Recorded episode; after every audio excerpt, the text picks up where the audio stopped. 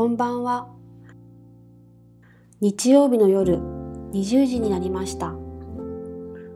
北欧暮らしの道具店がお届けするエッセイラジオのお時間です。一日を無事に終えてほっと一息つきたい時に明日からを思いながら眠りにつく前の BGM 代わりにそんな願いを込めたこのラジオ番組は20時のお疲れ様をテーマに当店のメールマガジンで配信してきた様々な書き手の皆さんによるエッセイを声でお届けするものです。さて、今夜お読みするエッセイの書き手は、ギャラリーとパン屋を経営する引田香織さんです。読み手は北欧暮らしの道具店のスタッフ、青木がお送りします。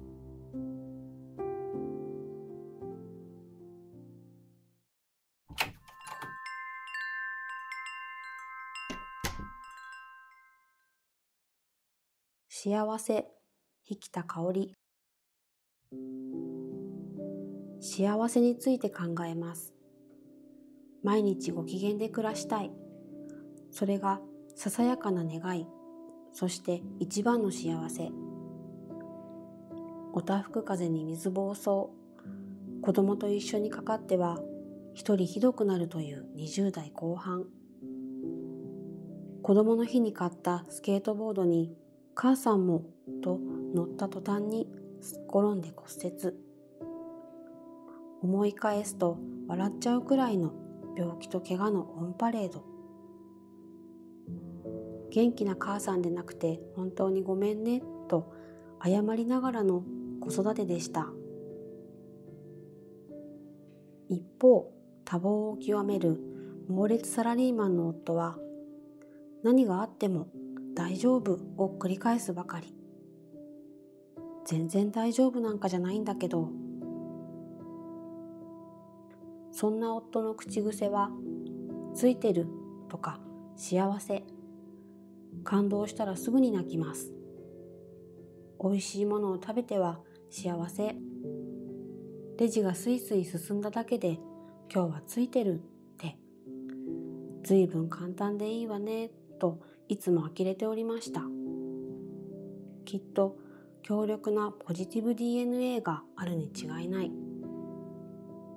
そういえば実家のお母さんも強い人だったな。しかしある時とある女優さんの文章を目にしましたそこにはこう書かれていました私は女優ですから大きな声で驚いたりバタバタ動き回ったりいたしません。と。自分をプロデュースしなりたい自分にその振りを重ねながら近づいていく。これは自分の人生にも大いに応用できるのではないかと。昨日熱が出ちゃっても今日はケロッとするような元気なつわものにはなれないけれど自分のことを弱いとかダメだと思うのはもうやめようと思いましたそうそう身近に素晴らしいお手本がいましたから私も早速彼を見習ってやってみることにしたんですなんだか空が青くて綺麗。ああ幸せ。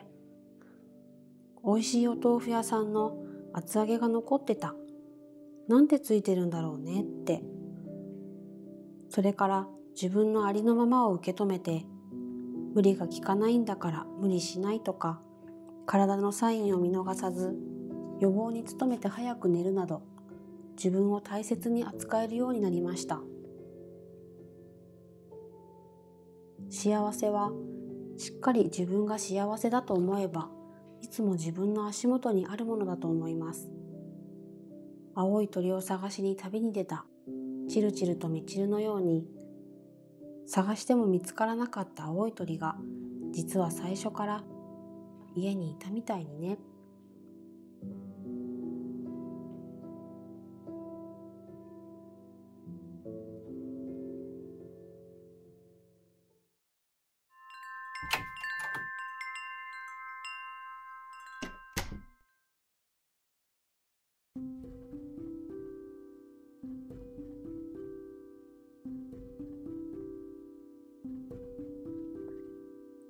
今夜のエッセイいかがでしたでしょうか？